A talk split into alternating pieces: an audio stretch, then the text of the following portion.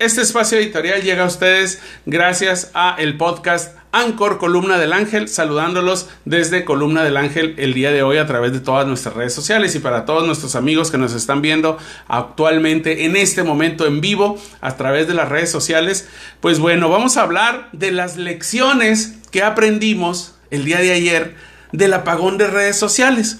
Después de seis horas en que se cayeron las redes sociales de, Mark Zuckerberg, es decir, Facebook, Instagram, eh, WhatsApp, nos deja un aprendizaje de pues que debe prender unos focos de alerta para diversificar el manejo de nuestros datos y optimizar de manera diferente los medios de comunicación personal. Independientemente de las pérdidas millonarias que se le hayan reflejado al magnate de las redes, dicen que perdió 6 mil millones de dólares de una fortuna de 1.200 millones un millón, bueno, 1.200 millones de dólares tiene de fortuna perdió 6 mil, pues sí es un, un, golpe duro a su economía, pero en 6 horas. ¿Qué quiere decir esto? Que en la siguiente 24 ya la recuperó.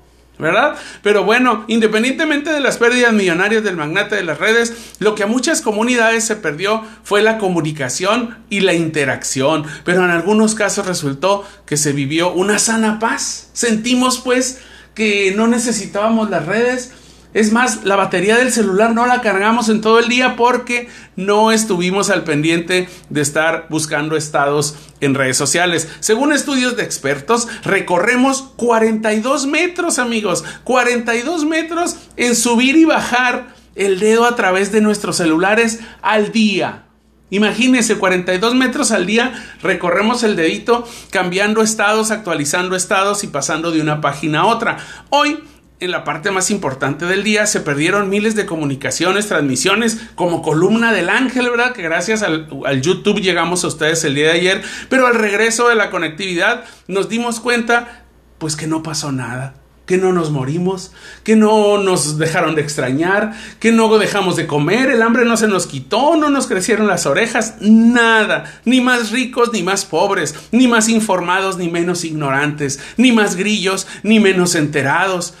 los gobernantes que basan sus gestiones en las redes sociales deben replantearse eh, poner reglamentaciones, leyes y sobre todo actualizaciones en comunicaciones en estos tiempos donde, donde ante las más altas tecnologías hay riesgo de fallas. Fortalecer nuestras bases de datos en discos físicos o portales como los correos electrónicos que ya están fuera de uso. Yo ayer tenía que mandar un archivo y digo, ¿me das tu correo electrónico? No me lo sé. Porque todos abrimos nuestro Facebook automático en nuestro teléfono y que está casado con un correo electrónico, pero ¿cuántos meses o años tenemos recibir un email, verdad? Pues bueno, eh, propiciar la comunicación de dos vías es lo más importante, es decir, propiciar comunicaciones donde tengamos respuesta de un humano y no de un robot o de un ordenador. La enseñanza que deja la caída de las redes sociales de Facebook y WhatsApp e Instagram, incluso alternativas como Telegram, es que no se puede concentrar la comunicación ni los datos, ¿verdad?, en una sola vía, ya que afecta a la monopolización de las mismas. No sabemos si esto fue intencional o si fue un error humano, pero sí nosotros debemos estar listos para que nuestra información no se concentre en un solo ordenador, en una sola plataforma. Tenemos que regresar al, al archivo físico. Yo no digo de papel, ¿verdad? Al archivero y a las fichas bibliográficas, no. Queremos que regresar a cuidar nuestros datos y tenerlas en diferentes plataformas y una forma de ellas segura es el correo electrónico.